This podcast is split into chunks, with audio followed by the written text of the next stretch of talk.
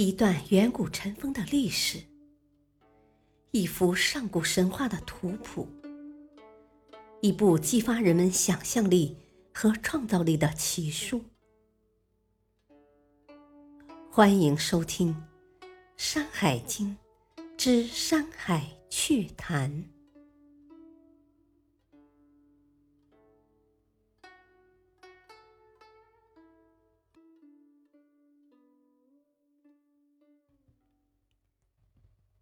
第三卷《海内东经二》，海内东经余下的部分基本已经没什么可讲的了。大家还需要注意的一个问题是，本经中的苍梧山并非九夷山，而是西北的另一座苍梧山。然而，这个不是海内东经在介绍。海内东北邹以南者的事物吗？没错，不过我们在这里正要解决一段公案，即我们先前存疑说留待海内四经内容完结了再解释的疑问。实际上，细心并且有一点历史地理常识的读者，读到海内东经时，同样会感到疑惑。古代神话中的昆仑山，不是在西方吗？大夏、月支这两个国名听起来也很熟悉。张骞出使西域，不就是去寻找月之国吗？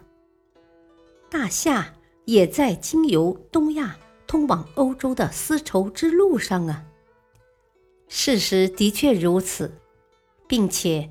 从“国在流沙中”者开始的三段文字，根本就不该在海内东经，而是应该移到海内西经。流沙出中山那段文字之后，大家试着这样调整一下，就会发现文章读起来通顺了很多，脉络和地理方位也显得清晰合理了。那么。海内西经关于东湖、夷人、莫国和梦鸟的四段文字，又该怎么处理呢？他们应该放在海内北经顺期登比氏一段文字之下，这才符合自西向东的方位次序。接下来，我们还可以把原来接在顺期登比氏后面的全部十段文字。都移动到海内东京，巨堰在东北周的下面。为什么要这么做呢？很简单，盖国在巨堰南，不是正应该接在巨堰后边吗？顺便说一下，提出上述调整方法的是清人顾观光，别号武陵山人。现在再看海内南经最后一句提到的匈奴、开提和猎人三国，他们肯定不该放在海内南经的部分，而且海内西经开头讲到二父之师，也有点莫名其妙。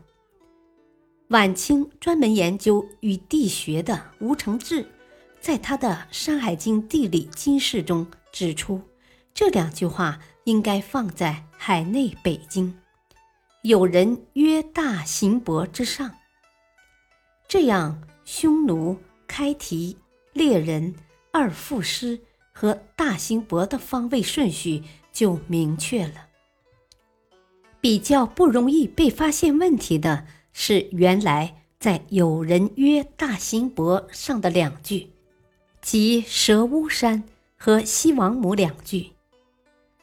吴承志认为，这两句应该放在海内西经，刘皇封氏之国，在后继藏西之下。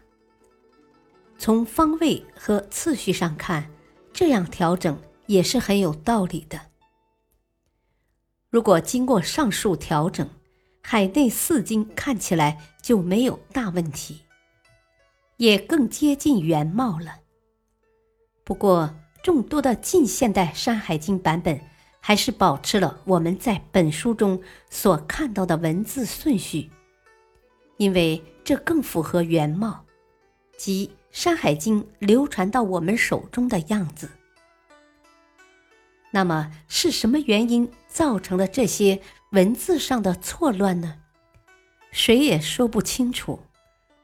但肯定是在历史上的某个时刻，有人把这些经书抄乱了，或者把书稿放错了顺序，后人不查，结果造成了谬误。